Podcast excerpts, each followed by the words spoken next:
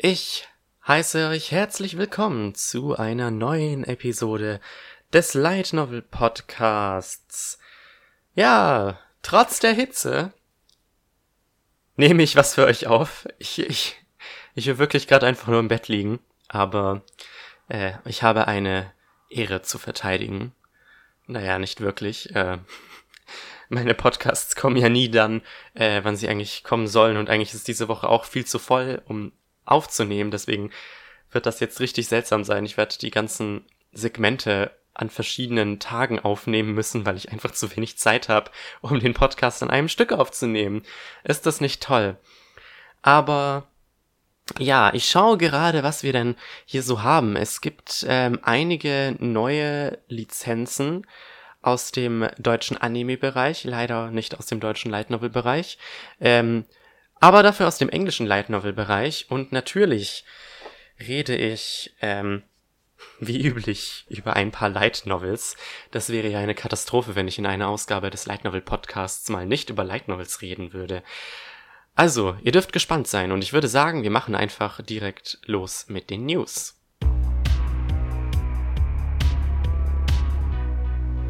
So, so, so. Die erste News, die ich heute für euch habe, ist etwas äh, sehr Skurriles. Und zwar hat Kadokawa, also ein japanischer Anime-Producer, bekannt gegeben, äh, beziehungsweise was heißt Anime-Producer? Es ist ein Verlag, eine Verlagsgruppe, würde ich sagen, haben bekannt gegeben, dass sie eine ein Isekai pro Season Regel eingeführt haben. Das heißt, ähm, sie produzieren jede Season mindestens ein Isekai und das äh, wird wohl schon so gemacht seit zwei Jahren nach dem, äh, nach den, ich sag mal, überragenden Erfolgen von ReZero und Konosuba sollen wir jetzt jede Season einen neuen Isekai bekommen. Wenn ich so drüber nachdenke, scheint das auch was geworden zu sein. Also jetzt äh, letzte Season haben wir Kenja no Mago, nächste Season kriegen wir mehrere Sachen, Arifureta unter anderem und ähm, im Oktober kriegen wir dann ähm, The Hero is overpowered but overly cautious, von dem ich auch die Light Novel gelesen habe, über die ich später noch reden werde. Ähm, Finde ich, fand ich ganz skurril, wollte ich einfach ähm, mal erwähnt haben. Ihr Ihr könnt darüber ja denken, was ihr wollt. Isekai verkauft sich halt. Das ist halt so der, der aktuelle, aktuell prominenteste Trend dort drüben.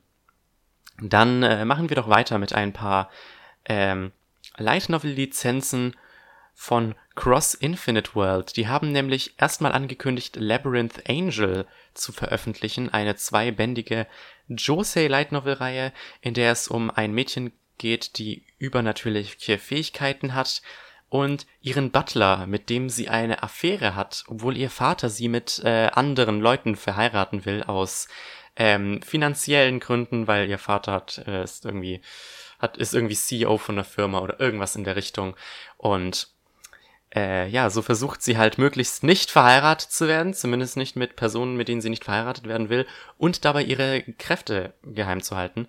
Ähm, die Reihe wird zwei Bände haben. Der erste ist tatsächlich schon am 30. Juni erschienen. Ja, Cross Infinite World ist da auch immer sehr schnell, was ähm, Veröffentlichungen angeht. Zumindest Veröffentlichungen, nachdem es angekündigt wurde, was Veröffentlichung äh, weiterer Bände angeht, sind die leider nicht so schnell. Ich warte immer noch auf den zweiten Band Dawn of the Mapmaker, der ja wo der, der erste ist ja im August, nee, im Juli. Der ist sogar im Juli letzten Jahres erschienen und der zweite Band hat immer noch keinen Termin. Mensch, Mensch, Mensch. Und der zweite, äh, die zweite neue Lizenz ist The Werewolf Count and the Trickster Taylor. Ähm, eine Cross-Dressing-Fantasy. Ähm, also irgendwie der, ähm, die Protagonistin ist eine Schneiderin und der Protagonist ein Werwolf und er verliebt sich in die Schneiderin in dem Glauben, sie sei ein Junge.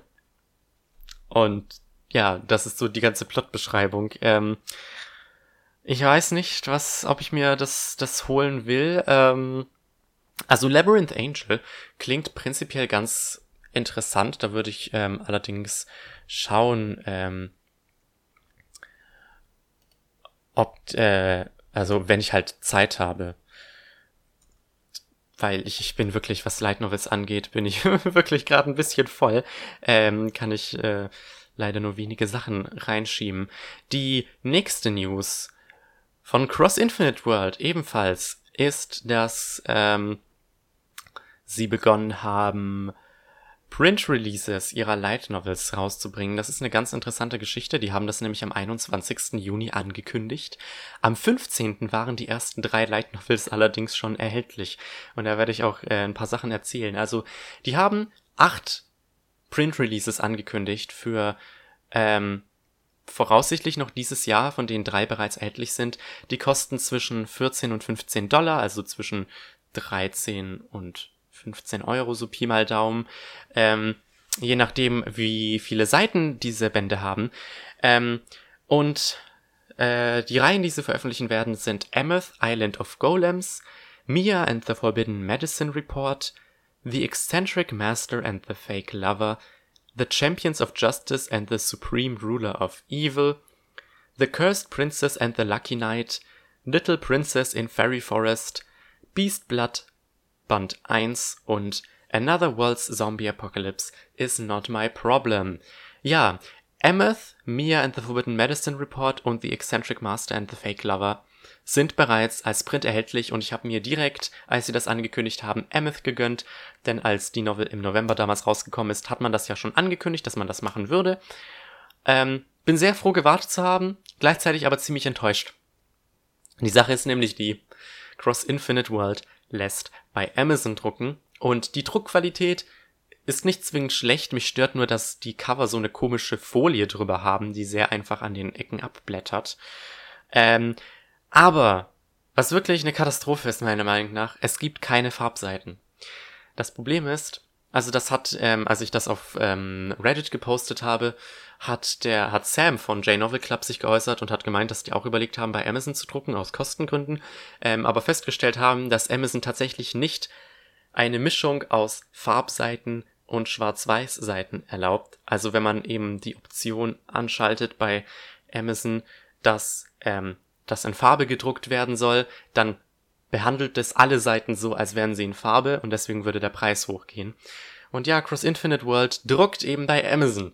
Das sorgt zwar dafür, dass die Novels weltweit sofort ähm, verfügbar sind quasi, aber es gibt keine Farbseiten. Und da dachte ich mir, erstens, dass sie das dann halt für 14 slash 15 Dollar veröffentlichen.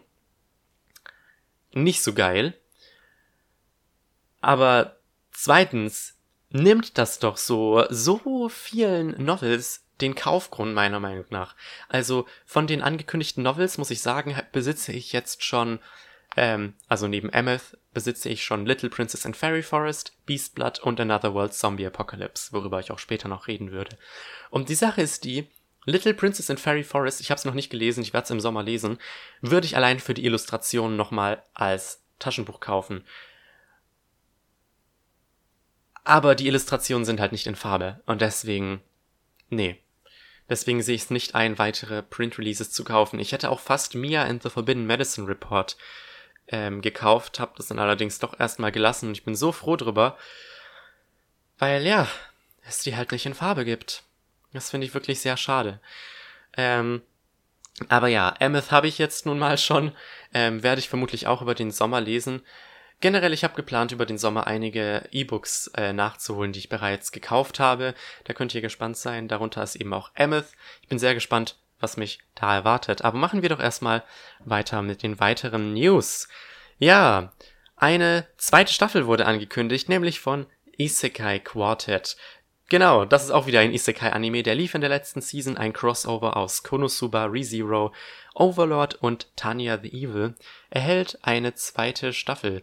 Mehr News gibt's aktuell noch nicht dazu. Es heißt wohl, dass tatsächlich noch ähm, ein paar weitere Isekai-Anime sich dazu gesellen sollen.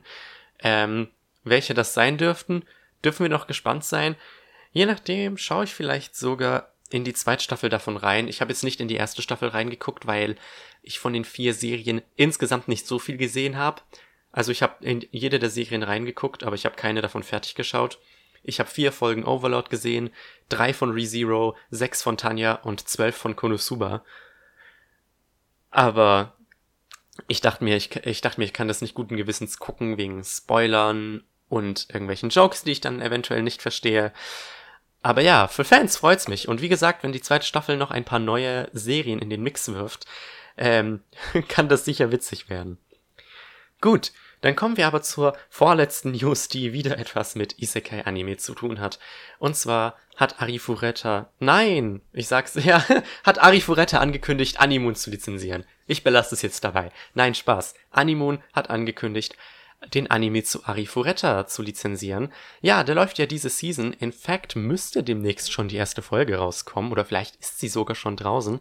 Lasst mich dann noch kurz nachgucken. Arifureta kommt am... Oh, kommt doch nicht nächste Woche. Ich dachte, es kommt schon in dieser Woche. Aber okay. Ähm, jedenfalls, Arifureta natürlich ähm, ein sehr heiß erwarteter Isekai-Anime, der in dieser Season läuft. Ähm, bei Anime on Demand ähm, im Simulcast und Animund wird den natürlich dann später auch auf DVD veröffentlichen. Freue ich mich sehr. Ähm, die Serie wird 13 Episoden haben, was mich wirklich sehr überrascht. Und noch zwei OVAs, die dann später ähm, rauskommen sollen. Überrascht mich deswegen, weil die Serie sollte ja, glaube ich, schon im, im, Oktober kommen und wurde dann jetzt bis auf Juli verschoben.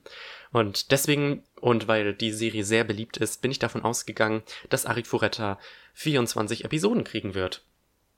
Aber ja, jetzt kriegen wir nur 13. Aber von mir aus, ähm, ich werde definitiv reingucken. Ich wollte auch schon die Novels damals lesen, ist allerdings äh, irgendwie doch nichts draus geworden. Stattdessen kann ich mir mal den Anime geben. Gut, aber dann kommen wir auch zur letzten News und das sind ein paar neue, neue Synchros, die bei Crunchyroll erscheinen. Ähm, unter anderem am 7. August, also in bereits einem Monat, Akashic Records of Bastard Magic Instructor. Ja, die zwölfteilige Serie, ich glaube aus dem Jahr 2017, erscheint da auf Deutsch, war auch sehr beliebt. Den Manga gibt es aktuell bei Tokyo Pop und außerdem noch Death March to the Parallel World Rhapsody lief letztes Jahr. Ähm, die deutsche Fassung davon soll am 11. September auf Deutsch bei Crunchyroll erscheinen. Die deutsche Fassung erscheint auf Deutsch. Was für ein Satz. Gut, aber das war es jetzt doch erstmal äh, mit den News soweit. Machen wir doch weiter mit den Releases für Juli 2019.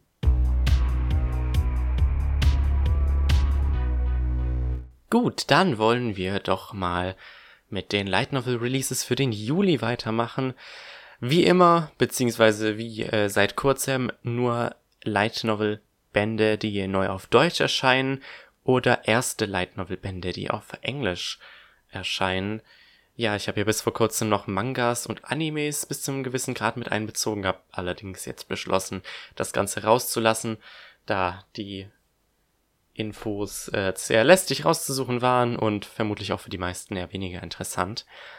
Aber beginnen wir tatsächlich mit dem 30. Juni. Ja, ähm, ich habe ja vorhin von der neuen Lizenz gesprochen, nämlich Labyrinth Angel, und da erschien am 30. Juni bereits der erste Band bei Cross Infinite World als E-Book. Dann geht es weiter am 2. mit zwei neuen Paperbacks von J-Novel Club. Da erscheinen nämlich J.K. Haru is a Sex Worker in Another World und Last and First Idol als Paperback. Die beiden erschienen natürlich letztes Jahr schon als E-Book. Ähm, ersteres, also J.K. Haru, habe ich tatsächlich äh, gelesen und gereviewt. Und mittlerweile erscheint bei J-Novel Club auch das Sequel, beziehungsweise ist es eher eine Short Story Collection, nämlich J.K. Haru Summer. Ja, erscheint ähm, aktuell noch bei, ähm, also in Teilen, wenn man eine Mitgliedschaft hat. In den nächsten zwei Monaten sollte ähm, dann allerdings auch das E-Book dazu rauskommen. Dann machen wir einen kleinen Sprung zum 11. Juli. Da kommt nämlich der erste Band von Meine Wiedergeburt als Schleim in einer anderen Welt bei Ultraverse raus. Freue ich mich mega. Der Anime äh, lief ja letztes Jahr, der Manga erschien letztes Jahr auch schon bei Ultraverse. Ähm, ich habe mal in den Anime reingeguckt, die ersten paar Folgen habe ich auch vor ein paar Podcast-Episoden drüber geredet. Ähm, und ja, jetzt eben die News, dass die Light Novel erscheint. Freue ich mich unglaublich drauf. Bin sehr gespannt, was mich erwartet. Der Anime war ja sehr fröhlich, wie auch der Manga. Also viele sagen da tatsächlich, dass es sich hierbei eher um eine Adaption des Mangas handelt als der Light Novel und dass die Light Novel um einiges düsterer ist. Ähm, bin ich sehr gespannt. Die Light Novel erscheint ja schon seit einiger Zeit auch auf Englisch. Bin ich froh, dass ich da, da doch geskippt habe und dass wir die tatsächlich jetzt auf Deutsch kriegen. Ähm, ja, ich bin gespannt, ob wir in nächster Zeit äh, noch weitere neue Light Novel Lizenzen von Ultraverse kriegen. Dann machen wir aber wieder weiter mit J Novel Club und dem ersten Band von Record of Watania War, der am 12. Juli erscheint als E-Book. Ähm, als das angekündigt wurde, hat äh, habe ich natürlich äh, live alles getweetet. Äh, ich wurde direkt gefragt, ob das irgendwie was mit Record of äh, Lordos War und Grancrest War zu tun hat. Ähm, tatsächlich nicht. Tatsächlich, ähm, ja, es hat es einfach nur ähm, einen ähnlichen Titel. Ich glaube auch Record of Grancrest und Lordos War haben nicht mal so viel miteinander zu tun. Ich meine, dass sie vielleicht in der gleichen Welt spielen, aber äh, Watania War ist da tatsächlich was ganz anderes, ähm, hat gar nichts äh, damit zu tun, ist von einem ganz anderen Autor. Und da freue ich mich auch, ähm, habe den Band schon vorbestellt, werde ich dann voraussichtlich in der nächsten Episode darüber reden, denn ähm, ja, habe ich viel Gutes auch gehört und ähm, bin gespannt, was äh, bei rumkommen wird. Machen wir weiter mit Yen On. Ähm, die veröffentlichen nämlich einige neue Sachen, angefangen mit The Dirty Way to Destroy the Goddess's Hero. Ja, der erste Band erscheint am 16. Juli als Paperback und ich glaube auch als E-Book. Ähm, die Reihe ist tatsächlich mit sechs Bänden abgeschlossen und ursprünglich wollte ich mir die nicht holen, aber jetzt habe ich sie doch in mein Einkaufskörbchen geworfen, ähm, weil ich mir dachte, ja, kann man doch mal machen. Äh, ich, ich habe ein bisschen äh, wegen Overpowered Hero Bock bekommen auf so eine Art äh, Parodie der Isekai, des Isekai-Genres. Ich meine, man könnte ähm, Overpowered Hero schon fast als äh, Parodie bezeichnen. Und dieses The Dirty Way to Destroy the Goddess's Hero klingt auch so. Ich meine, der Protagonist wird zum Dämonen oder wird Gehilfe des, der Dämonenkönigin und versucht dann die Helden in ihrer Mission zu besiegen. Das kann sehr interessant werden. Machen wir dann weiter mit ähm, Bottom-Tier-Character Tomosaki-kun, was am 23., also eine Woche später erscheint, ebenfalls als Paperback und als E-Book, habe ich auch bereits vorbestellt. Die Reihe hat, ich meine, sieben Bände zurzeit auf Japanisch. Ähm, ist eine Rom-Com, freue ich mich sehr, gibt's eindeutig zu wenig und was ich mega cool finde, die Illustrationen sind von Fly. Fly hat ähm, Character Designs gemacht für den Anime Irozuku World in Colors, der letztes Jahr im Oktober lief. Ähm, ich mag die Zeichnung von dem absolut. Ähm, ich folge dem auch auf Tumblr und er hat tatsächlich, soweit ich weiß, ähm, ist er sehr bewandert, was das Yuri-Genre angeht. Und ich meine, er hat auch für die Eclair-Anthologie ähm, die eine oder andere Shortstory gezeichnet. Ja, die Eclair-Anthologie erscheint natürlich bei Ultraverse. Solltet ihr mal reinschauen, sofern ihr die Zensur, die dort stattfindet, unterstützt. Nein, Spaß. Es wurde eine, es wurde eine Short Story erwähnt, äh, entfernt aus der deutschen Ausgabe, weil da eine Grundschülerin drin war und ähm, Ultraverse da meinte, dass sie da keine Probleme mit dem Gesetz riskieren wollten. Ähm, aber das wird jetzt zu weit. Machen wir weiter, weiterhin am 23. weiterhin Yen On, weiterhin Paperback und E-Book Release, der erste Band von Last Round Arthurs. Ja, die Reihe wurde sehr früh lizenziert. Ich glaube, als die lizenziert wurde, war tatsächlich nur ein Band auf Japanisch draußen. Mittlerweile sind es drei. Und was hier interessant ist, es ist der Autor von ähm, Akashic Records of Bastard Magic Instructor. Das ist seine neueste Reihe. Und die Illustrationen sind von Kiyotaka Haimura. Der hat die Illustrationen für A Certain Magical Index gemacht und ähm, Danmachi Sword Oratoria. Und ich will nichts sagen, aber ich liebe seine Cover-Designs wirklich sehr. Ich hoffe, ich äh, Last Round Arthurs enttäuscht mich nicht. Weil allein, allein für die Cover würde ich die Novels schon sehr gerne kaufen. Das sieht, ich finde, ich mag dem seinen Artstyle wirklich sehr. Schade, dass bei den Animes natürlich immer ein bisschen davon verloren geht. Gut. Dann kommen wir auch schon äh, zur letzten Yen-On, zum jetzt, letzten Yen-On-Release, so wie ich das sehe. Ebenfalls als Paperback und als E-Book. Nein, nicht als Paperback, als Hardback. Ähm, erscheint nämlich am 23.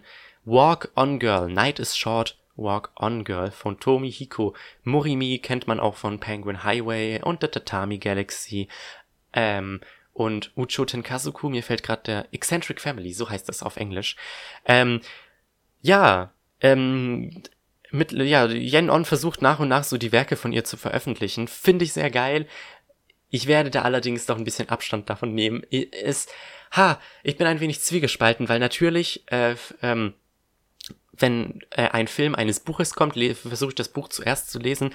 Ähm, aber bei Night is Short Walk on Girl ist die Sache jetzt so, dass der Film letzten Oktober bereits in den deutschen Kinos lief, wo ich ihn gesehen habe. War mega witzig. Also ich kann euch den Film wärmstens empfehlen für äh, langweilige Abende. Es ist so absurd. Ähm, der Director ist Yamasa Akiyuasa, der hat eben auch ähm, na komm schon, der hat ähm, auch Tatami Galaxy directed und Devilman Crybaby, Kaiba und Ping Pong. Der, der Dude, der ist, der ist richtig krank im Kopf, aber ich feiere es mega. Und im Oktober dann wieder kommt auch endlich Penguin Highway auf Deutsch raus, ähm, der Film. Wohlgemerkt, die Novel erschien tatsächlich schon im März auf Englisch. Aber gut, kommen wir zu den letzten beiden Releasen, nämlich Seriously Seeking Sister Ultimate Vampire Sister und weiter weiß ich den Titel nicht auswendig. Seriously Seeking Sister dürfte eigentlich schon reichen. SSS. Ich werde es ab sofort einfach nur SSS abkürzen. Ja, erscheint als E-Book bei J-Novel Club am 27. Ähm, ist ein Yuri-Einzelband. Ähm, ja, J-Novel Club hat ja langsam begonnen, so sich ein bisschen in Yuri einzufinden und ich hoffe, bei der Anime Expo, die diese Woche ist, kündigen die, die da vielleicht noch Adachi Toshimamura an. Das fände ich sehr, sehr, sehr geil. Ähm, ja, es geht um eine Vampirin, die ähm, eine, eine Sister haben will. Ich weiß nicht, was ich mir davon erhoffen soll. Ich habe es vorbestellt und ähm, bin, bin mal sehr gespannt. Die andere Yuri Light Novel, die ist äh, im Übrigen am 1. Juli erschienen. Vielleicht habt ihr das ja verpasst. Das ist ähm, Side by Side Dreamers.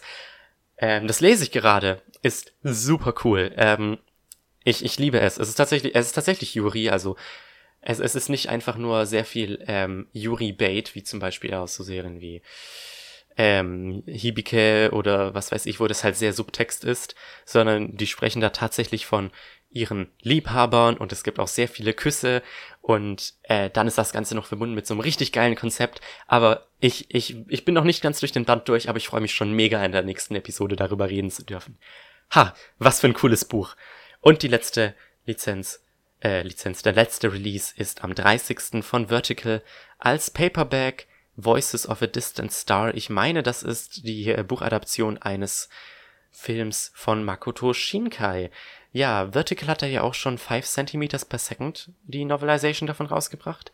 Deswegen, ich glaube, das ist von Makoto Shinkai. Interessiert mich persönlich nicht so viel, aber für Fans sicher ein Leckerbissen.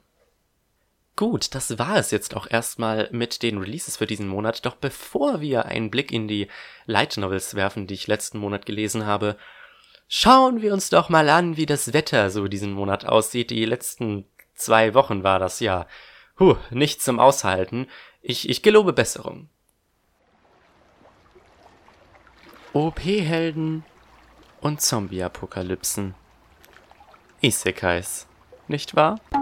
So, dann wollen wir aber auch ohne größere Umschweife über die erste Light Novel reden und das hier ist The Hero is Overpowered but Overly Cautious von Light Tsuchihi. Ja, der erste Band erschien im Juni bei Yen On. Ähm, eine bisher sehr kurze Reihe. Mir ist, also mir ist tatsächlich aufgefallen in letzter Zeit, dass ähm, sehr viele der Light Novels, die Yen On in nächster Zeit rausbringt, noch relativ neu in Japan sind und viele ähm, selten mehr als fünf Bände haben. Und so ist es auch hier der Fall. Die Reihe hat aktuell fünf Bände in Japan gerade einmal. Ähm, sie läuft seit 2017 dort und tatsächlich bekommt sie im Oktober einen Anime von Studio White Fox. Finde ich also sehr schön, dass wir hier tatsächlich die Light Novel schon vor dem Anime-Release auf Englisch kriegen. Ähm, ja, wie mit vielen Light Novels wollte ich mir ursprünglich diesen ersten Band nicht holen. Ich bin jetzt allerdings tatsächlich auch mittlerweile an so einem Punkt, wo ich so allein für den Podcast schon ähm, erste Bände von neuen Serien gerne kaufe, einfach um ein bisschen drüber reden zu können. Und wer weiß, dann und wann findet man ja mal ähm, die eine oder andere Perle. Und so ist es hier gewissermaßen auch bei Overpowered Hero. Ähm, ja, es ist ein Isekai. Es ist ein Isekai. Wie könnte es anders sein? Ähm, ich war aber wirklich sehr überrascht, weil ich, ich war unglaublich gut unterhalten von dieser Novel und da gab es so viele Faktoren, die dazu beigetragen haben, weil es ist tatsächlich nicht einfach nur so ein lazy formularischer Isekai, der halt ähm, sich an irgendwelche bekannten Tropes kettet und, und halt deswegen so simpel gestrickt ist wie möglich, damit der Autor auch äh, nur wenig Arbeit hat. Ähm, ja, der Titel verrät im Grunde ja schon alles. Der Held ist zwar richtig hart overpowered, aber übervorsichtig. Und dieser Held ist der gute Seiya, der einen sehr komischen Nachnamen hatte. Seiya Ryuguin, glaube ich, hieß er. Bin mir nicht ganz sicher.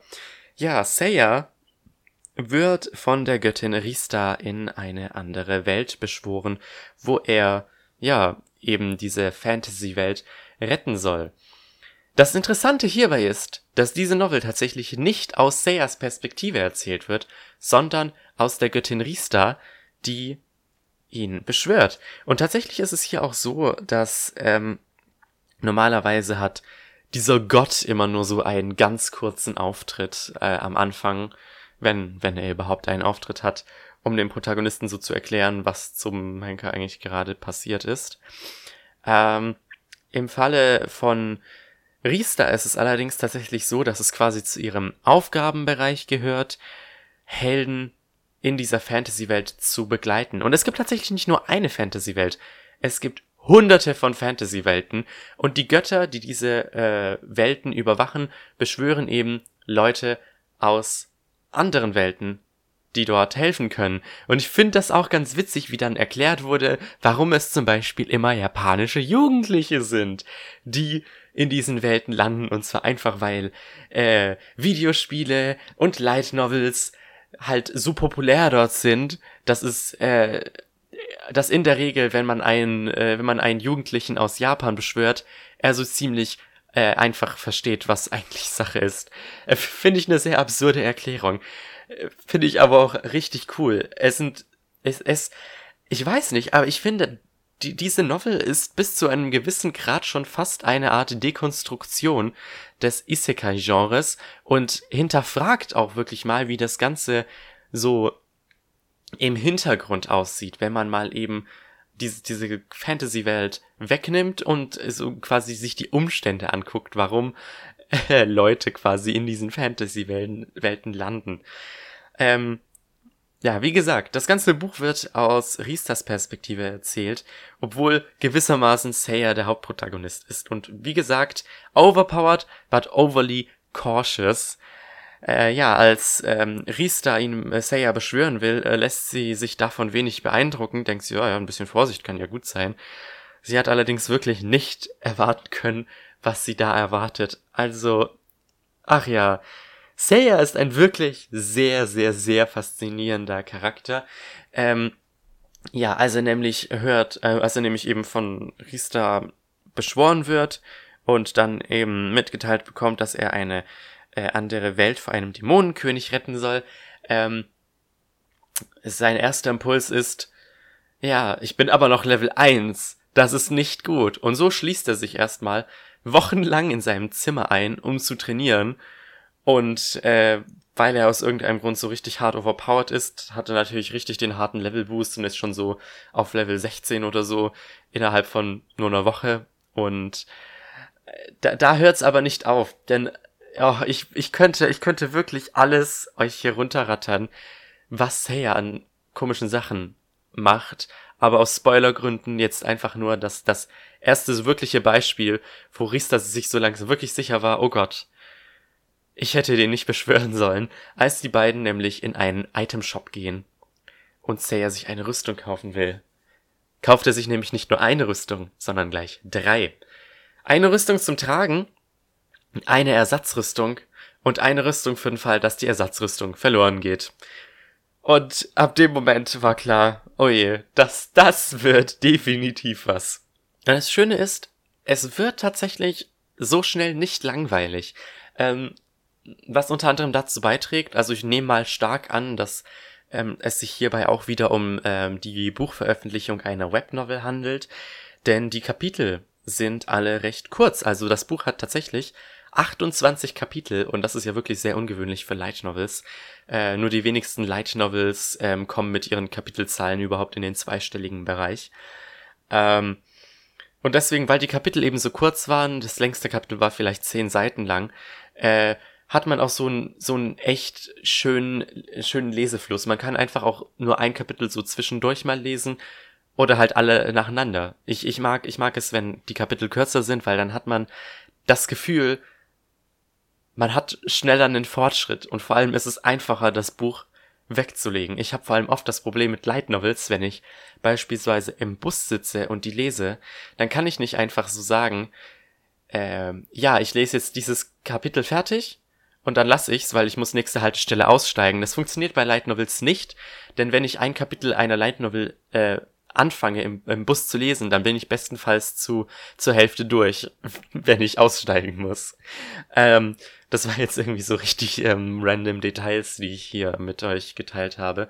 Ähm, und ja, was halt auch noch gut ist, dass die Arcs nicht so lang sind. Also es sind, glaube ich, quasi drei Story Arcs mehr oder weniger verbaut, äh, die alle echt, ja, schöne Eigenheiten haben.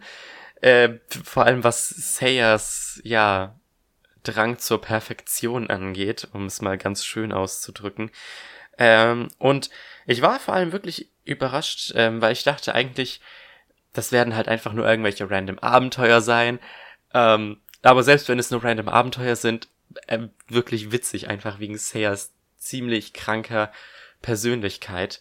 Ähm, aber was ich dann auch ziemlich cool fand in diesem letzten Arc vor allem, hat sich dann, äh, also es hat sich keine Story angebraut, doch ein kleines Stückchen. Aber da, da beginnt Seiya langsam äh, sich quasi auf den Kampf gegen den Dämonenkönig vorzubereiten und ähm, man kriegt sehr viel schönes Worldbuilding im letzten, im letzten ähm, Arc und zwei der Supporting Characters bekommen da auch ähm, sehr interessante Backstory und weiß nicht was. Und das fand ich, das fand ich echt cool. Also wenn das die nächsten Bände so weitergeht, was das Worldbuilding angeht, ich bin echt interessant, äh, interessiert daran, mehr davon zu erfahren. So, jetzt bin ich ähm, einfach so zum, zu der Welt rübergesprungen, wo ich noch eine Sache zu Sayer sagen muss. Das ist nämlich vor allem äh, im letzten Arc ähm, sehr interessant geworden. Die Sache ist nämlich die, Sayer ist so ein bisschen so ein Arschloch. Und in dem Sinne kann man echt froh sein, dass das ganze Buch aus der Perspektive von Riester erzählt wird. Ähm, ich kann mir ehrlich gesagt auch nicht vorstellen, das ganze Abenteuer aus Sayers Perspektive zu hören, weil diese ganzen Gedankengänge sind einfach so viel, werden, seine Gedankengänge werden einfach so viel witziger durch die direkten Reaktionen von Rista und seinem Umfeld. Aber ja, die Sache ist die, durch seinen Perfektionismus ist er manchmal ein kleines Arschloch. Und ich finde aber sehr interessant, wie man bis zum Ende des Bandes gesehen hat, dass er halt, er ist kein Arschloch, er ist einfach nur ein emotional ähm, äh, äh, benachteiligtes äh, Kind. Ja, so wie Bruce Wayne, nur dass er ja nicht in einem Fledermauskostüm durch die Gegend hüpft. Aber da steckt ein bisschen mehr hinter seiner Persönlichkeit. Und ich bin, ich bin gespannt, ob man vielleicht auch noch irgendwie eine Backstory kriegt, warum Seiya so übervorsichtig ist. Aber vielleicht ist es einfach nur ein Character Trait. Muss nicht sein. Wäre sicher interessant, aber ich kann es mir ehrlich gesagt auch nicht zu 100% vorstellen. Ähm, deswegen ja, abschließende Worte. Ich war wirklich, wirklich sehr überrascht, was diesen ersten Band angeht. Äh, weil ich hätte nicht gedacht, dass es mich so gut unterhält. Und dazu kommt eben noch, dass die Light Novel Reihe bisher nicht so lang ist, also fünf Bände. Ich finde, das ist immer so ein bisschen so motivierend, wenn man eine kürzere Reihe mal vor sich hat, weil wenn ich dann zum Beispiel sehe, ach ja, Certain Magical Index mit seinen 44 Bänden, das werde ich ganz sicher nicht lesen. Oder Irregular at Magic High School, wo jetzt Band 30 demnächst rauskommen wird, wahrscheinlich. Und die Bände sind davon ja auch ähm, ziemlich fett im Vergleich zu anderen Light Novels. Aber ja, apropos im Vergleich zu anderen Light Novels, ähm, was auch noch interessant vielleicht wäre zu erwähnen, ist, dass das Cover von ähm, Overpowered Hero tatsächlich matt ist. Es hat ein mattes Cover bekommen aus irgendeinem Grund und kein Hochglanzcover, wie ich das von anderen Novels kenne von äh, Yen-On, zumindest von denen, die ich habe. Ich glaube, im Comic-Forum meinte irgendwer auch noch, dass noch irgendeine andere Novel so ein mattes Cover bekommen hat. Aber da bin ich gespannt, ob das sowas ist, was die in nächster Zeit häufiger machen werden.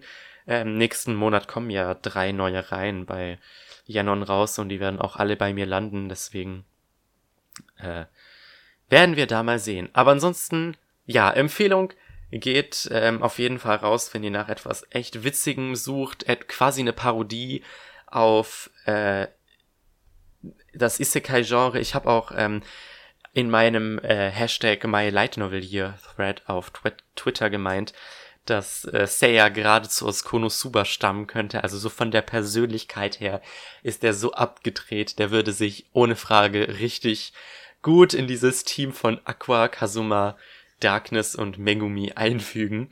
Ähm, ja, Empfehlung geht auf jeden Fall raus.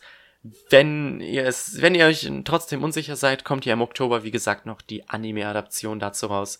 Und da werdet ihr dann hoffentlich sehen, ob das was für euch sein wird.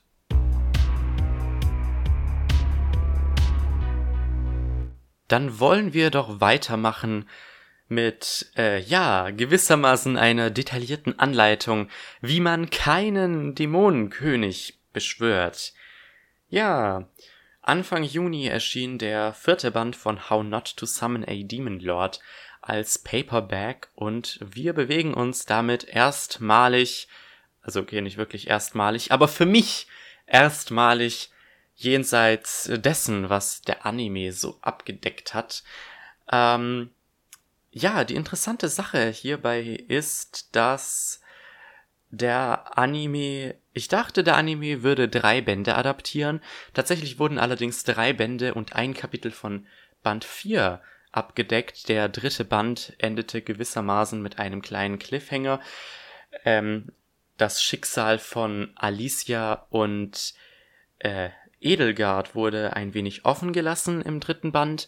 Das Ganze wird allerdings im ersten Band des vierten Kapitels aufgeklärt und dieser wurde auch noch in der Anime-Serie in der letzten Folge adaptiert, was meiner Meinung nach doch ganz viel Sinn macht, da die Story von Edelgard und Alicia damit erstmal abgeschlossen ist. Ja, ansonsten führt dieser Band äh, allerdings eine neue Hauptfigur ein, nämlich die Priesterin Lumakina, die sich ähm, zunächst auf der Flucht vor ähm, Rittern der Kirche befindet und das, obwohl sie selbst eben eine sehr hochrangige Priesterin ist. Und ähm, das finde ich eben, huh, ganz interessant. Ähm, die Kirche natürlich hat die ersten drei Bände schon einige, äh, ne, ja, eine wichtige Rolle gespielt, mehr oder weniger. Vor allem im dritten Band, als es dann eben um die Beschwörung von Clem ging. Ähm, ich habe einige Gedanken, die ich zu diesem Band mitteilen möchte. Jetzt muss ich gerade selber überlegen, wie ich die am besten sortiere. Ähm, zunächst mal, wir bewegen uns mal von der Anfangsstadt Faltra weg, als äh, Diablo, Rem und Shira nämlich auf die gute Lumakina treffen, beschließen die drei ihr zu helfen und dazu reisen sie in die Wüste und dazu äh, lassen sie Edelgard und Clem in der Stadt zurück. Sie arbeiten nun ähm, in einem Café und passen dort gewissermaßen gegenseitig aufeinander auf, dass sie keinen Unsinn anstellen. Inwiefern das Ganze funktioniert, werden wir vielleicht in ein paar Bänden noch sehen, vielleicht auch nicht. Schön, dass wir dieses gewohnte Setting nach drei Bänden verlassen. Ähm, ja, wirklich viele Light Novels versteifen sich dann doch ein bisschen darauf, immer in diesem gleichen Setting zu bleiben. Das kann gut funktionieren, wie wir anhand von ähm, Danmachi sehen. Danmachi spielt ja komplett in der Stadt Orario und äh, ja, Orario ist ja wirklich ein Wunderwerk. Ähm, da macht es auch wirklich Spaß. Da habe ich auch nichts dagegen, dass man tatsächlich in der Stadt bleibt, weil es wirklich auch nach elf Bänden immer noch ähm, neue Sachen dort zu entdecken gibt. Aber ich finde es schön, dass ähm, der Autor dann einsieht, dass es Sinn macht, sich doch ein bisschen davon wegzubewegen. Was dann allerdings wiederum schade ist, ist, dass wie gesagt Clem und Edelgard zurückgelassen werden. Denn ein Kritikpunkt, den ich in Band 3 hatte, Clem wurde ja so nach 100 Seiten in Band 3 quasi eingeführt und die Beziehung zwischen Clem und Diablo und Rem und Shira wurde mir noch nicht so gut verkauft und deswegen ist es halt schade, dass Clem dann zurückbleibt, weil diese Beziehung dann halt auch nicht weiter erkundet wird. Und das fand ich ein bisschen, das fand ich ein bisschen schade. Ich bin gespannt, wie das dann sein wird, wenn Diablo dann später irgendwann zurückkehren oder wenn vielleicht Clem und Edelgard selber zu Diablo zurückkehren. Ähm, das fand ich halt ein bisschen schade, dass, weil das so eines der Probleme war, die ich mit dem dritten Band hatte und daran wird halt an Band 4, in Band 4 nicht wirklich viel gearbeitet. Dafür allerdings hat man mit Lumakina eine sehr interessante äh, Hinzufügung, wenn man das so nennen kann, zu diesem ganzen Team. Ähm, ich finde das sehr cool. Sie ist ja, ich, ich finde diese ganze Situation einfach so geil. Sie ist eine Priesterin und sie betet zu Gott und ihre Magie basiert im Grunde darauf, dass sie zu Gott betet. Und im wahrsten Sinne des Wortes kommt dann Diablo vom Himmel gefallen und Lumerkina denkt sich, mein Gott, mein Herr, bist du das? Und ich fand das so unglaublich cool und ich fand das so witzig und absurd, ähm, wie Numakina dann tatsächlich Diablo für Gott hält, ähm, sorgt definitiv für eine ähm, interessante Dynamik. Und was ich auch ziemlich cool finde, ist, dass äh, Lumakina sich so ein bisschen dem Klischee der allwissenden Priesterin widersetzt. Die Gute ist wirklich nicht mit Intelligenz gesegnet. Also an manchen Stellen schlägt sie da sogar Shira, was das angeht. Und das sorgt für eine sehr witzige Situation und sehr witzige Gespräche. Und das bringt definitiv ein bisschen Leben in das ganze, in, in das ganze Team. Ähm, ich denke, Lumakina wird auch die nächsten paar Bände noch ein wenig im Fokus sein, vor allem so wie dieser vierte Band geendet ist. Der vierte Band war tatsächlich sehr kurz. Der hatte nur 236 Seiten, ist der kürzeste bisher. Ähm, und da der erste Band halt noch, ähm, äh, der erste Kap das erste Kapitel noch so ein bisschen behandelt, ähm, ja, so, so ein bisschen lose Stränge fort, äh, lose Stränge beendet, die nach dem dritten Band übrig geblieben ist, war das insgesamt nicht viel, was man von Lumakina ähm, gesehen hat. Ich muss sagen, die, die, die reisen ja, wie gesagt, da in, in die Wüste und ähm, da gibt's dann noch diese ganze Sache mit dieser seltsamen Krankheit, wo Leuten so diese Kreuze auf dem, auf dem Körper auftauchen und wenn neun Kreuze aufgetaucht sind, sterben die Personen und dass das Ganze halt von der Kirche selbst herbeigeführt wurde. Ich fand diesen Plot-Twist, dass dieser eine Heini von der Kirche da selber dahinter steckt, fand ich jetzt ein bisschen vorhersehbar, muss man sagen, aber ich fand, ich, ich fand das ganze Konzept cool, wie korrupt quasi diese Kirche ist. Das unterstreicht das Ganze, was wir so aus Band 3 mitgenommen haben, nochmal ein klein wenig. Und das sorgte dann für ein paar echt äh, geile Kämpfe zum Ende hin, die echt spannend waren. Und ja, dann war dieser Band noch ganz kurz und es war einfach es, es las sich halt sehr gut. Es war halt ein bisschen komisch eben, dass man dieses eine Kapitel hat, wo es dann noch um Alicia und Edelgard ging. Das hat so ein bisschen nicht zu dem Rest gepasst. Aber in der Kürze liegt die Würze, trifft definitiv hierzu und ähm, ja, insgesamt ein sehr spannender Band mit einem sehr, mit einer sehr coolen neuen Hauptfigur, ähm, echt niceen Kämpfen und man kann das Ding wirklich an einem Stück runterlesen. Und ähm, der Band endet gewissermaßen auch mit einem kleinen Cliffhanger, der schon einen Ausblick gibt, was in Band 5 zu erwarten ist. Und da bin ich wirklich sehr, sehr gespannt, ähm, was, was wir da noch erwarten können. Ja.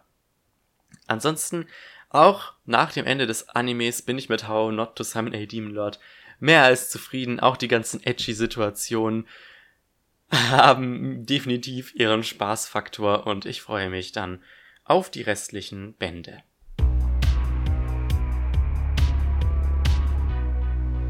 Dann wollen wir aber weitermachen mit dem vierten Band von Gamers, der letzten Monat ebenfalls, also was heißt ebenfalls, der ebenfalls letzten Monat erschien, aber bei Ultraverse.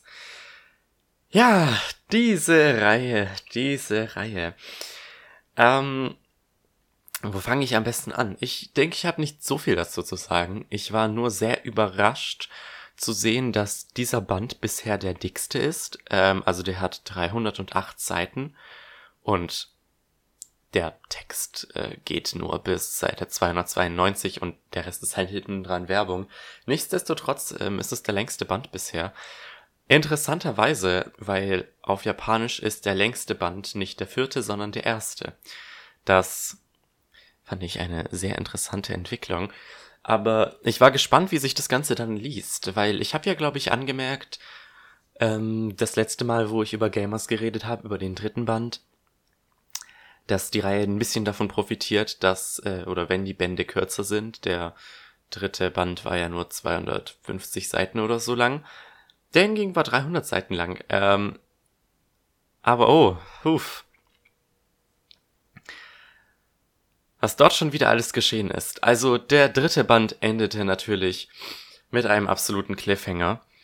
Ähm, eben die Tatsache, dass Chiaki herausfindet, dass sie mit Keta ähm, in diesem einen Handyspiel befreundet ist und dass Keta dieser Yama ist, der ja ein Fan von den RPGs zu sein scheint, die die gute Chiaki erstellt.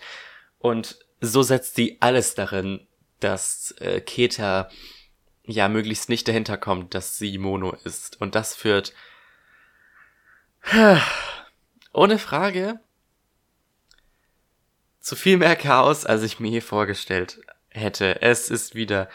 Äh, vielleicht habt ihr auch wieder meinen Kommentar auf Twitter gesehen, ähm, in meinem Hashtag My Light Novel Year Thread, wo ich so gemeint habe, dieser Band hat mich so oft laut sagen lassen, es ist so dumm, aber ich liebe es.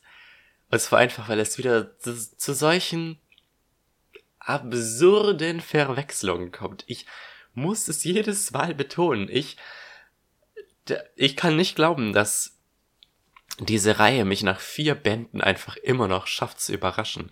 Weil jetzt denkt Keta halt, äh, nicht. Chiaki wäre Mono und wie, wie hießen sie nochmal in Nobe, genau.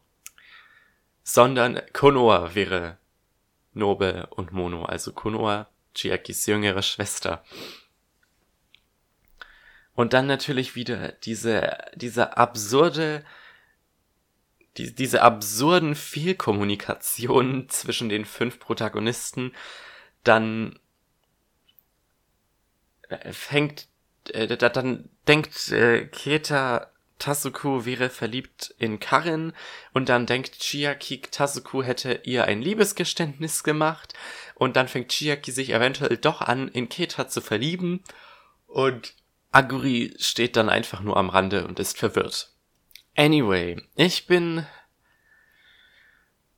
gespannt, wie es weitergeht, vor allem angesichts dieses Cliffhangers. Fragezeichen, ist es wirklich ein Cliffhanger? Ja, denn am Ende denken ja Tazuku, Chiaki und Karen, dass irgendwas zwischen Aguri und Keta läuft. Und das war ja irgendwie höchste Zeit. Ich bin äh, echt äh, überrascht, dass es nicht schon früher aufgekommen ist. Äh, weil Keta und Aguri haben ja seit Band 1 immer wieder ihre Krisensitzung und ich finde das hier absolut cool. Die beiden, das sind ja zwei Charaktere, die könnten unterschiedlicher nicht sein, aber die haben so geile und witzige Konversationen. Die haben irgendwie voll die nice Freundschaft. Ich mag das richtig. Und Jetzt kommt Hasuku, Chiaki und Karen denken sich so, oh. Wenn ihr wisst, was ich meine. Apropos Aguri, fällt mir gerade noch ein. Aguri hat diese richtig sicke Szene gehabt, wo sie sich, wo sie anstatt zum Gameverein zu gehen, sich mit ihren Freunden von der Mittelschule getroffen hat. Ähm, das fand ich ziemlich fucking cool. Das hat Aguri auch nochmal so ein bisschen Tiefe gegeben. Und ja, ich liebe sie mehr und mehr. Ich glaube mittlerweile echt, Aguri ist mein Lieblingscharakter von diesem ganzen Haufen. Äh, auch, auch, wie, wenn sie, wie sie dann langsam anfängt, so mit den, halt mit den Gamevereinsleuten eben abzuhängen. und so quasi ein bisschen mehr über Games lernt. Das ist schon irgendwie, ach ja, ich liebe sie einfach. Was dem Ganzen im Übrigen noch ein klein bisschen geholfen hat, ähm, ist die Tatsache, dass wirklich die ganzen POVs, also die Charakterperspektiven ausgereizt wurden. Ich glaube, das hatten wir bisher so noch nicht wirklich in Gamers, aber wirklich jeder Charakter hat äh, eine eigene Erzählperspektive in diesem Band gehabt und es sind wirklich viele verschiedene Sachen passiert eben mit diesen fünf Charakteren. Was ich ein bisschen schade fand, dass es so keine Perspektive von Konoha gab, glaube ich. Ich glaube nicht. Ich könnte mich auch irren. Aber man hatte fünf verschiedene Perspektiven und dann hatte man eigentlich im Grunde auch richtig viele verschiedene Plotlines, die so gleichzeitig abgelaufen sind. Und das hat halt so diesen Band nochmal ein bisschen spannender gemacht, weil sonst, wenn man irgendwie alles aus der Perspektive von Keta gehabt hätte, wäre das ein bisschen langweilig. Aber dann hatte man, man ein Stückchen Keta, dann wieder Chiaki. Ich glaube, die beiden haben so ähm, das meiste gehabt in diesem Band aber dann halt auch noch wieder so Szenen von Karin und Tazuku und Aguri. Und das hat den ganzen Band viel, viel interessanter zu lesen gemacht. Also Props dafür. Das, das kann gerne die nächsten Bände öfter so sein, dass man so viele verschiedene Perspektiven hat. Vor allem, weil die Gedankengänge der Charaktere aus erster Person zu erfahren wirklich jedes Mal aufs Neue ein, ein, eine sehr interessante Erfahrung ist. Was mich allerdings ein bisschen verwirrt hat, bei diesem Band ist, dass äh, Nina auf dem Cover war. Ähm, Nina Aoiso, die aus dem Game Club, wie auch immer der heißt, von Karen. Die hatte ja ein kurzes Gespräch mit Tazuku und die möchte ja, dass Karen wieder versucht, ihn dazu zu bringen, äh, Keta dazu zu bringen, den Game Club beizutreten. Ähm, ich bin gespannt, ob das später wieder aufgegriffen wird.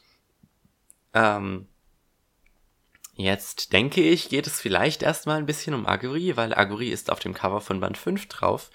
Und wenn man Antu von Ultraverse glauben darf, geht es in Band 5 mal wieder richtig, richtig ab. Wie auch immer. Äh, ich liebe diese Reihe weiterhin. Ähm, ich bin gespannt, wie es weitergeht.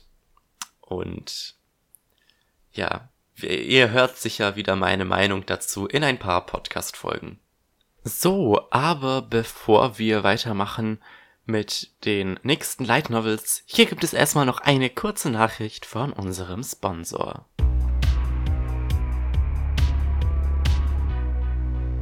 Diese Folge von der Light Novel Podcast wird euch präsentiert von rückwärts ausgesprochenen Light Novel Titel. Light Novel Titel rückwärts ausgesprochen. Heute mit Urigus Ochnish in Esk Eut ero ak ashui onok. Kono hiusha ka ore sue xe ni shinsho suhiru.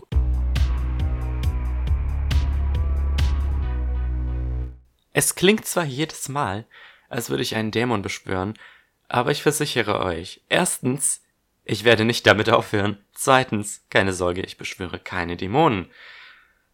Fast wie ein Isekai-Gott. Stichwort Isekai. hust, hust. Ach ja, wie viel Spaß hatte ich mit einem gewissen One-Shot, der ähm, Ende Mai, glaube ich, bei Cross Infinite World erschienen ist. Und das ist Another World's Zombie Apocalypse is not my problem. Ich muss sagen, ich habe äh, so um ja im Mai eigentlich im Grunde so richtig Bock gekriegt auf Zombies in Anime oder Manga. Ich weiß nicht, ich hatte irgendwie so richtig krasse Nostalgie-Flashbacks für High School of the Dead, Don't Judge Me. Und da dachte ich mir so, ja, so ein, so ein Zombie-Apokalypsen-Anime wäre eigentlich richtig cool. Und plötzlich kommt Another World's Zombie Apocalypse ums Eck gekrochen. Und ich dachte in dem Moment so, gibt es eigentlich irgendwie andere Zombie-Light Novels? Und ich habe mal im Subreddit nachgefragt, anscheinend gibt es davon echt nicht viele. Deshalb musste ich mich erstmal damit begnügen. Und begnügen ist ähm, noch ein klein wenig untertrieben, meiner Meinung nach. Ich hatte einen Heidenspaß mit diesem Einzelband von Haru Yayari. Was ich wirklich interessant finde immer bei Cross Infinite World ist, dass die ja im Grunde Webnovels direkt zu lizenzieren scheinen.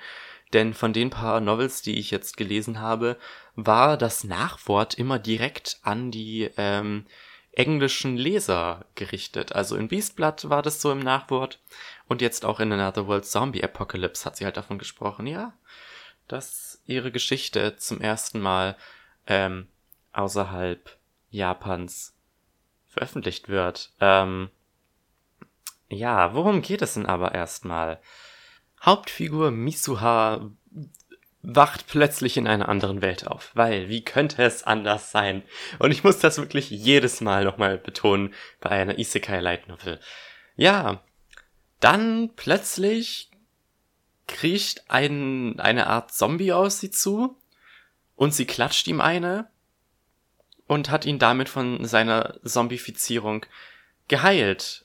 Und äh, sie benutzt ihre neu gefundenen Kräfte, um diese andere Welt zu heilen. Ja, diese, die Sache ist die, Misuha kann nicht nur, also Misuha, äh, ha, ha, Misuha, Misuhas ganzer Körper ist im Grunde heilig. Und das heißt, wenn sie einen Zombie berührt mit ihrer Hand, dann kann sie ihn heilen, aber auch so Sachen wie, dass ihre Körperflüssigkeiten äh, bestimmte Wirkungen entfalten. Das stellt sie zum Beispiel fest, als sie in, in das verseuchte Wasser reinspuckt und äh, dadurch ja das Wasser halt äh, klar und trinkbar macht. Oder als sie anfängt zu weinen und plötzlich Gras unter ihren Tränen wachsen. Und, und solche Sachen. Gras wächst. Gras wächst und nicht Gras wachsen. Äh, Entschuldigung. und ja, dieser Mann, den sie da entzombifiziert hat, ist Lex, ein Ritter irgendeines Königreiches, dessen Name sicher erwähnt wurde, aber nicht allzu relevant war, als dass ich ihn mir gemerkt habe. Äh, kurze Zeit später treffen die beiden dann auf ähm, Sia, die Prinzessin. Und zu dritt versuchen die beiden dann quasi ihr ganzes Königreich äh, zu heilen. Also ihr merkt eventuell, das ist so eine Art High-Fantasy-Setting, nicht wirklich, eher so ein mittelalterliches Ding mit einem Fünkchen Magie reingeworfen. Und, oh Junge, ich, ich fand, ich fand diesen, diesen Einzelband wirklich, wirklich sehr geil. Also, ähm, erstmal Erstmal war das, war das äh, die meiste Zeit oder zumindest am Anfang sehr spannend, wie die halt versucht haben, den ganzen Zombies aufzu auszuweichen, vor allem als sie dann eben in Richtung Stadt kommen, wo es natürlich voll mit solchen Zombies ist und wie sie dann versuchen, die Stadt quasi äh, zurück er zu erobern. Und dann vor allem noch der ganze Humor. Ich, der, der Humor hat mir sehr gut gefallen. Ähm, Misuha findet das ist nämlich die Tatsache ein wenig belastend, dass sie mit ihrer Spucke Bäume wachsen lassen kann. Und da ergeben sich einige witzige Szenen daraus, ohne irgendwie zu viel vorwegnehmen zu wollen. Ihr müsst es wirklich selbst lesen. Ähm, es ist ähm, es ist mega witzig und dann auch noch diese Kombination, also ich fand vor allem die Kombination aus Mitsuha und Lex ziemlich witzig, weil Mitsuha ist ein Charakter, die sich wirklich von niemandem was vorschreiben lässt. Und das ist einfach mega geil. Ähm, ja, sie halt einfach zu sehen, wie sie ihr Ding durchzieht. Vor allem, wenn da noch mehr zum Teil echt absurde Charaktere vorkommen. Ähm, und das Ganze dann eben mit Lex. Lex ist halt so dieser, der ist nicht der intelligenteste, aber das sorgt halt für echt witzige Szenen mit den beiden. Und ich muss sagen, ich habe äh, schon ein wenig begonnen, die beiden zu shippen zum Ende hin. Ähm, ich, ich muss ein wenig vorwegnehmen, dass die Romance leider nicht ganz so eindeutig ist, wie es mir gerne gefallen hätte. Dafür allerdings ähm, hat die Novel ein absolut zufriedenstellendes Ende. Äh, ich hätte so gerne ein Anime davon gehabt oder vielleicht auch einfach eine Fortsetzung dieser Light Novel, weil diese ganzen Charaktere einfach so nice sind und Zombies als Genre in Light Novels ja eigentlich im Grunde gar nicht vorhanden sind. Und ja, das Problem ist, ich kann wirklich nicht viel mehr über diesen Einzelband sagen, weil alles andere, äh, denke ich, ein Spoiler wäre. Es passiert so unglaublich viel in diesem, in diesem einen Band. Also, so wie die Story sich entwickelt und was es dann immer für, ja, wie immer quasi, ich sag mal, der Fokus des Ganzen ein wenig ähm, shiftet äh, da kann ich einfach nicht zu, zu viel sagen, um das, äh, ohne da irgendwas vorwegzunehmen. Deswegen würde ich sagen, also ich hatte mein, ich hatte absolut meinen Spaß mit dieser Light Novel. Ich habe dir auf Goodreads fünf Sterne gegeben. Es war super witzig. Es hat eine echt interessante Story, war zum Teil wirklich spannend und das Ende war auch absolut zufriedenstellend und mir sind auch schon so eigentlich so fast ein klein wenig die Tränen gekommen am Ende, wo ich mir so dachte, wow, ich hätte nicht gedacht, dass mir das so so gut gefällt.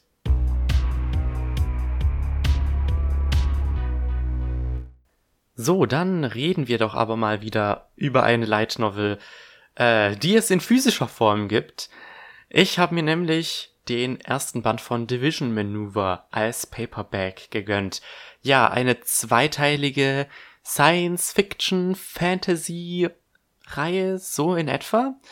Ähm, die ersten, also die ersten zwei Bände Beide Bände sind mittlerweile schon als E-Book draußen.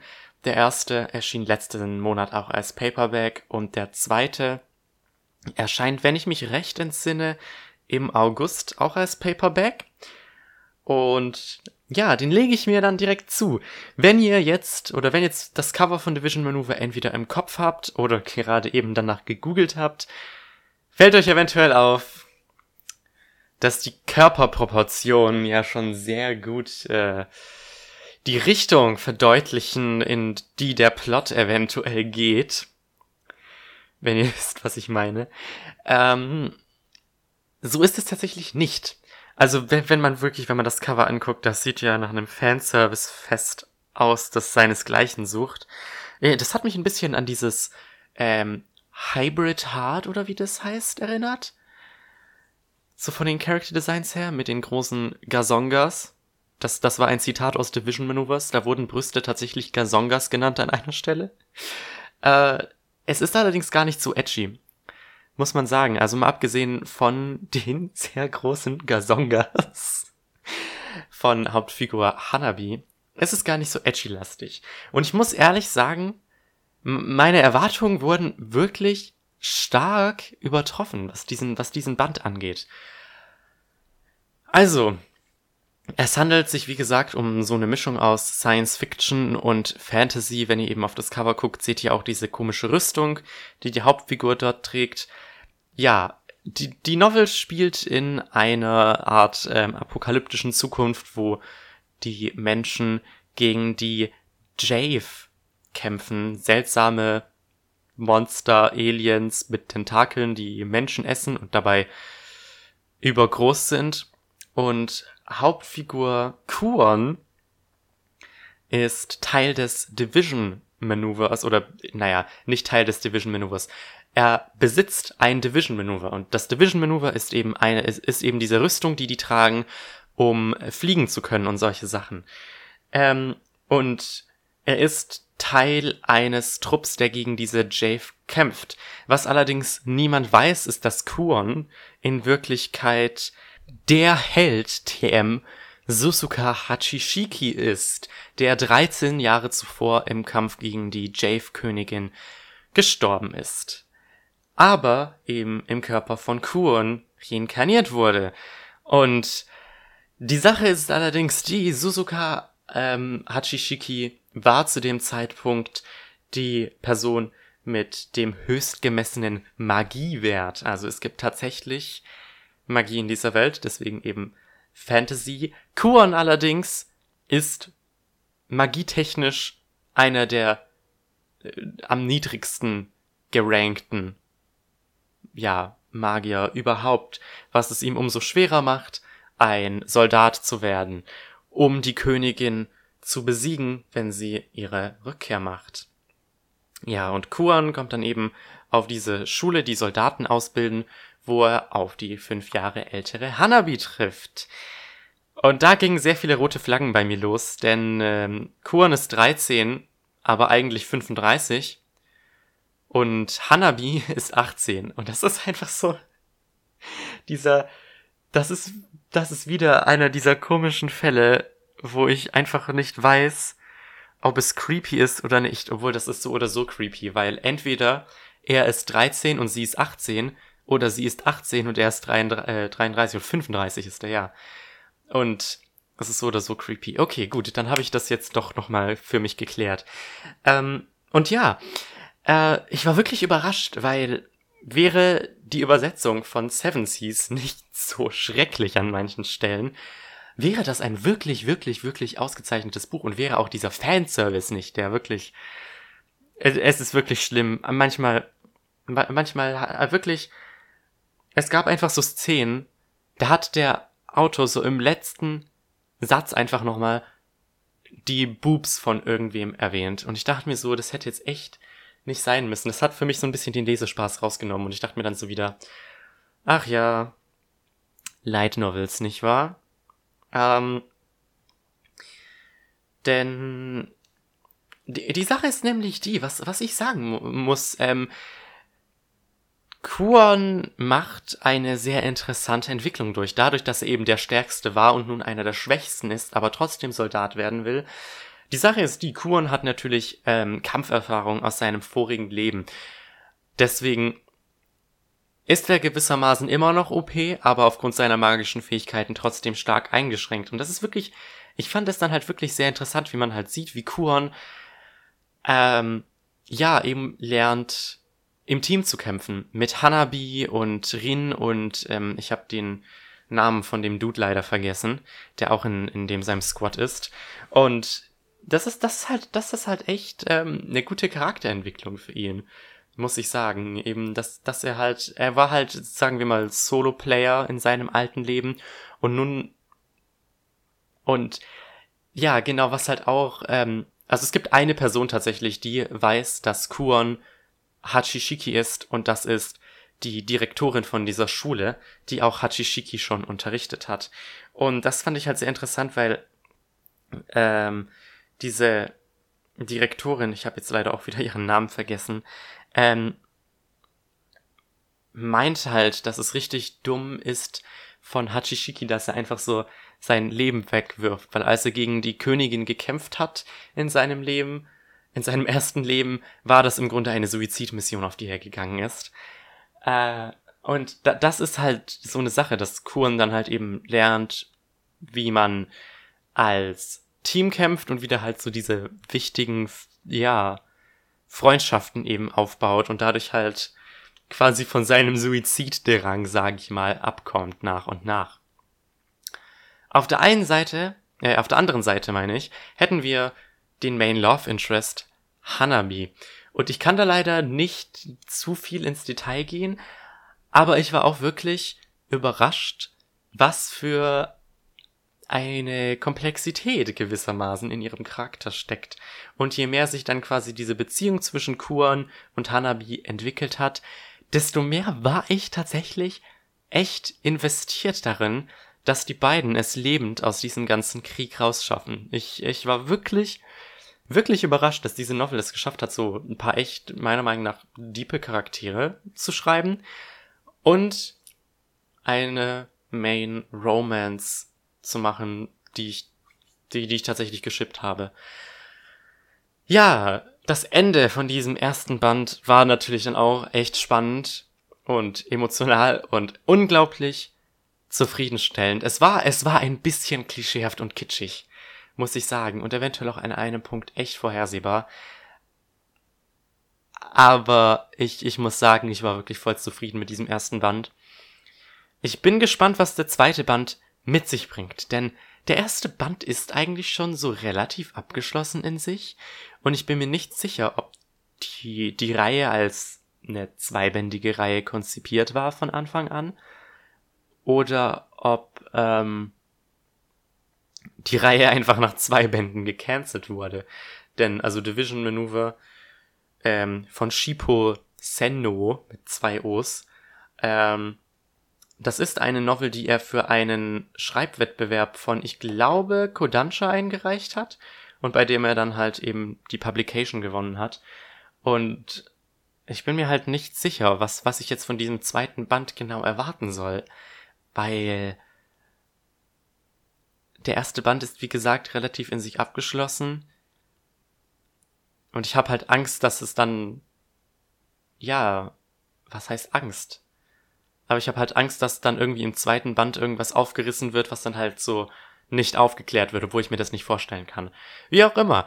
Der erste Band wirklich, wirklich, wirklich überrascht, ähm, dass, dass ähm, der mir so gut gefallen hat. Wie gesagt, wäre der Fanservice nicht und wäre die Übersetzung von ähm, Yen, nein, von Seven Seas ein bisschen besser, wäre das wirklich ein sehr gutes Buch gewesen. Auch so als als, ich sag mal, nicht Light Novel. Und ich freue mich auf den nächsten Band. Also schaut da, schaut da vielleicht doch mal rein. Es sind beide Bände sind ja bereits als E-Book erhältlich. Ähm, könnt ihr, könnt ihr ja sicher mal reingucken. Ah, das Problem ist aber, Seven Seas hat ja die E-Book-Preise erhöht. Ja. Oh, eine Sache, die ich noch erwähnen muss, das habe ich ganz vergessen. Division Maneuver ist aus irgendeinem Grund im DIN A5-Format veröffentlicht worden, also ähm, 14 mal 21 Zentimeter, so Pi mal Daumen. Die haben ja eigentlich dieses Jahr begonnen, in einem kleineren Format zu veröffentlichen, etwa dem von J-Novel Club. Also Mushoku Tensei und Classroom of the Elite sind zum Beispiel in dem Format erschienen. Aber Division Maneuver aus irgendeinem Grund trotzdem im größeren Format. Verstehe ich nicht? Egal. Wollte ich einfach nur nochmal erwähnt haben. Aber ja. Hat mir sehr gut gefallen. Ich, ich freue mich dann auf den zweiten Band.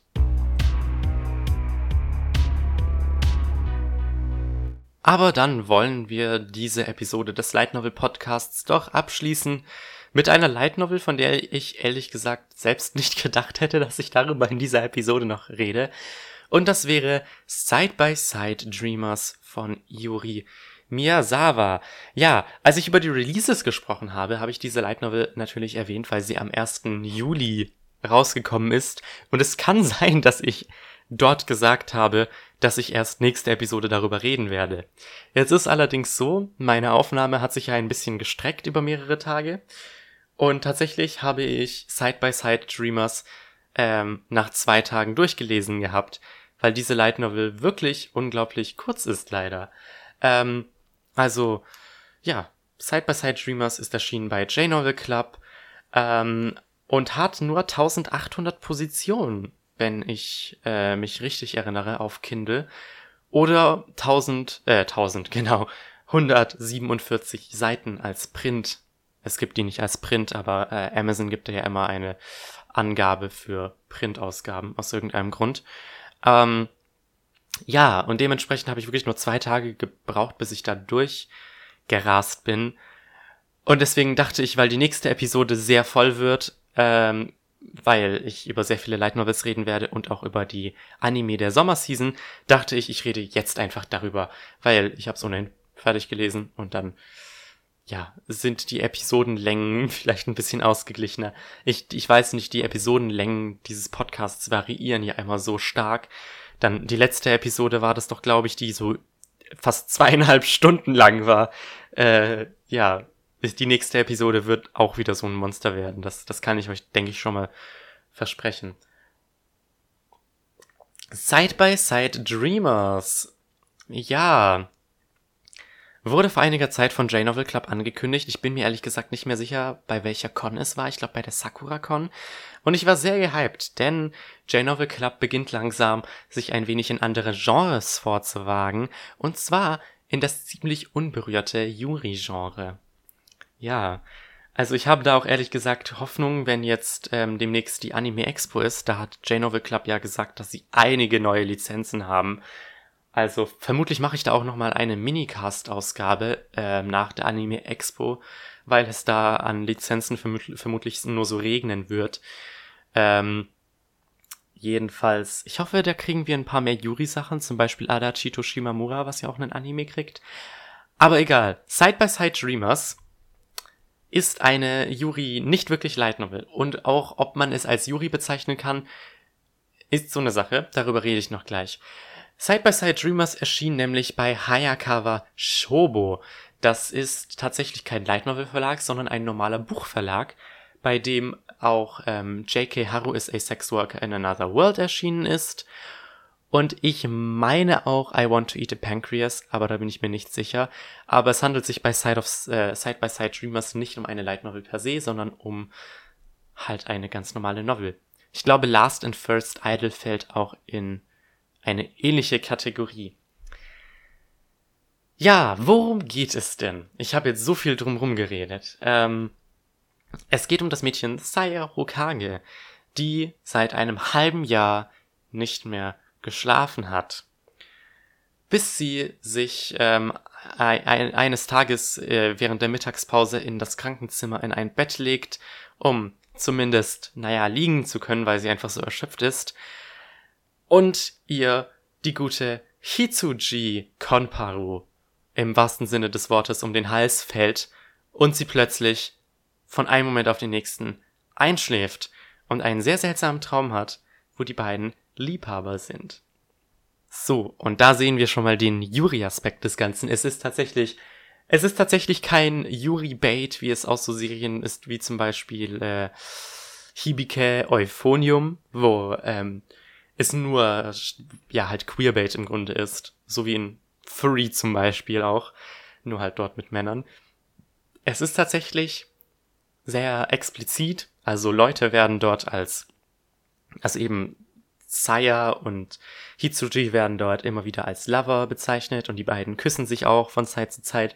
Und das ist wirklich, wirklich cute. Also es ist tatsächlich, es ist tatsächlich das Yuri.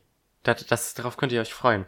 Ähm, worum, worum es aber wirklich geht in der Story, ist, dass Hitsuji Teil einer Gruppe namens Sleepwalkers ist, und zwar eine Gruppe von Mädchen, die luzid träumen können und zusammen in ihren Träumen gegen Monster kämpfen namens Suiju, die quasi so Art Dämonen sind, die in der Traumwelt leben und ähm, Leute zum Beispiel ihres Schlafes berauben. So ist es eben der Fall mit Saya. Saya war unter dem Einfluss eines Suiju und konnte deswegen und ja, litt deswegen an Insomnia. Und Hitsuji hat die Fähigkeit, dass wenn sie einschläft, sie Leute um sie herum zum Einschlafen bringen kann. Sie erzählt da zum Beispiel an einer Stelle, dass sie einmal im Unterricht weggenickt ist und als sie aufgewacht ist, war ihr ganzes Klassenzimmer inklusive der Lehrerin einfach ausgenockt. Und ja, diese Gruppe aus fünf Mädchen reisen dann immer wieder zusammen in die Traumwelt, um gegen diese Suiju zu kämpfen. Und wow, das ist mal so ein unglaublich cooles Konzept. Ich liebe, wie diese ganze Traumwelt geschrieben ist. Also das ganze Buch in der Tagwelt ist in der dritten Person geschrieben, während die Szenen in der Traumwelt in der ersten Person geschrieben sind, aus der Perspektive von Saya. Ähm, und was, was für abstrakte, richtig coole Ideen damit reingenommen werden. Erstmal die Träume an sich sind natürlich so blödsinnig, wie Träume zum Teil halt einfach sind. Aber ich finde es sehr interessant, was da quasi für technische Finessen hinter dem Sleepwalken stehen. Ich habe ja den Begriff luzides Träumen erwähnt. Äh, für die, die das nicht wissen, das ist ähm, ein Begriff für einen Traum, in dem man weiß, dass man träumt und deswegen quasi ja Kontrolle über sich selbst im Traum oder manchmal auch über den kompletten Traum an sich hat. Und so ist es immer, wenn ähm, die Hauptfiguren sich in einem Traum befinden, müssen sie erstmal ähm, eben diese Luzidität erlangen äh, durch so Sachen wie eben, dass Leute, dass sie sich gegenseitig darauf hinweisen, dass es ein Traum ist oder durch so Tricks wie anscheinend, dass äh, wenn man in einem Traum in einen Spiegel guckt, man kein Spiegelbild sieht und daran merkt, dass man träumt und solche Sachen. Und das fand ich ähm, ziemlich cool und vor allem auch wie ähm, quasi die Träume in die Realität übergreifen und und sowas. Und das ist echt cool, weil das ist so, das sind so zum Teil ein paar richtig interessante Konzepte gewesen. Und dann halt auch so verbunden mit dieser surrealen, spaßigen, ich sag mal, Realität von Träumen. Und dann machen die so seltsame Sachen wie sich in Tiere verwandeln oder äh, weiß nicht was, wenn die gegen Suiju, dieses Suiju kämpfen, haben die allerlei seltsame Traumwaffen, mit denen sie gegen die kämpfen. Das ist, das ist alles so unglaublich, unglaublich cool. Ähm, Einziges, was ich wirklich sehr schade fand, ist, dass dieses Buch so kurz war. Wie gesagt, nicht mal 150 Seiten würde das in Print haben. Deswegen habe ich es sehr schnell durchgelesen, was sehr cool war. Aber ich fand das sehr schade. Es ist ein Einzelband. Das sollte ich auch noch dazu erwähnen, falls es nicht klar war. Es ist ein Einzelband. Ähm, die Story ist komplett in sich abgeschlossen und ich würde sagen, das Ende hat mich mit einem sehr leeren Gefühl zurückgelassen. Es war, es war unglaublich passend für diese Art von Geschichte, das kann ich euch sagen. Aber es hat mich, es hat, es hat wirklich einfach so ein, so ein leeres Gefühl in mir hinterlassen. Aber ich würde diese Novel definitiv jedem ans Herz legen. Auch nicht Light Novel Lesern, äh, für Leute, die, die quasi eine Art Sci-Fi Fantasy Story, wenn man es so nennen kann, haben wollen, mit ein bisschen lesbischer Action, die nicht wirklich Action ist. Ähm, aber es ist, es ist einfach so ein cooles Konzept und ich hätte auch richtig gerne so einen Film davon. Also ich finde, dieses, dieses Buch würde sich sehr gut für einen Anime-Film oder ähnliches eignen. Vielleicht kriegen wir das ja noch. Äh, das Buch ist tatsächlich erst vor nicht mal einem Jahr in Japan erschienen. Also J-Novel Club hat auch wirklich sehr schnell zugeschlagen. Und ich bin so froh, dass es, dass es ähm, auf Englisch erschienen ist. Ich glaube, würde das als Print rauskommen, würde ich es mir sogar nochmal kaufen. Ich hoffe, dass es als Print rauskommt. Ähm, dazu muss es sich halt dementsprechend verkaufen. Also los, kauft es euch, damit ich es mir als Print nochmal kaufen kann. Ähm, weil es sich hier nicht um eine Light Novel handelt, gibt es auch keine Illustrationen. Es gibt eine Cover-Illustration und ein, äh, ein Group-Shot der fünf Hauptfiguren. Und das war's. Ja. Aber die Illustrationen, ich, ich mag den Artstyle von der Zeichnerin. Ich bin der erstmal direkt auf Twitter gefollowt, wo sie immer wieder Sachen postet. Ich habe jetzt leider gerade ihren Namen nicht parat, das tut mir leid. Aber schaut auf jeden Fall mal in die Sache rein. Es lohnt sich, ich bin absolut zufrieden. Es ist ein süßes, fantasievolles und auch sehr schnelles Buch. Ähm, ich denke, da, das wird die meisten definitiv zufriedenstellen.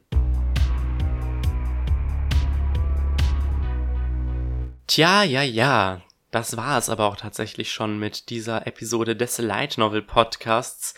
Weiter geht es dann voraussichtlich Anfang nächsten Monats. Äh, das wird, wie gesagt, ähm, eine sehr lange Episode, wie ich ähm, fürchte, prognostiziere, wie auch immer. Ich habe nämlich äh, eine sehr lange Queue an Light Novels, die ich abarbeiten will. Also es gibt allein äh, Moment, eins, zwei, drei, vier, fünf neue Releases, sechs neue Releases ähm, über die ich vielleicht alle reden werde. Muss ich noch schauen. Und dann gibt es halt noch den zwölften Band Danmachi, den ich noch lesen will. Und die Anime der Sommerseason. Da gibt es tatsächlich einige Light Novel basierte Anime. Ich glaube, sieben Stück habe ich insgesamt rausgezählt, in die ich mal reingucken werde zumindest. Also, ja, das wird, das, das wird ein Ritt, das sage ich euch. Nächste Episode. Ich hoffe, wir sehen uns bis dahin wieder. Ansonsten ja, wäre es schön, wenn ihr dieser Folge, sofern ihr auf YouTube seid oder auf eurer Podcast-App, sehr viele Podcast-Apps machen das ja auch, wenn ihr da ein äh, Like hinterlasst. Das würde mich unglaublich freuen. Ansonsten folgt ihr mir doch auf @lightnovelcast auf Twitter. Da poste ich immer wieder die neuesten Light Novel News, die ich jetzt nicht zwingend ähm, im Podcast covere. Und äh, da findet ihr auch ähm, meinen Hashtag My Light Novel Year Thread, wo ich immer ein wenig über die Light Novels rede, die ich zuletzt gelesen habe. Außerdem schaut doch mal vorbei auf germanlndb.wordpress.com, wo ich zurzeit versuche, äh, eine Website für deutsche Light Novels aufzubauen. Ja, ich muss da wieder mal ein paar neue Einträge ergänzen. Ich hänge da leider ein bisschen hinterher, aber das wird hoffentlich schon in nächster Zeit. Wie gesagt, noch einmal vielen Dank fürs Zuschauen und wir sehen uns dann sicher ein andermal. Bis dann und ciao.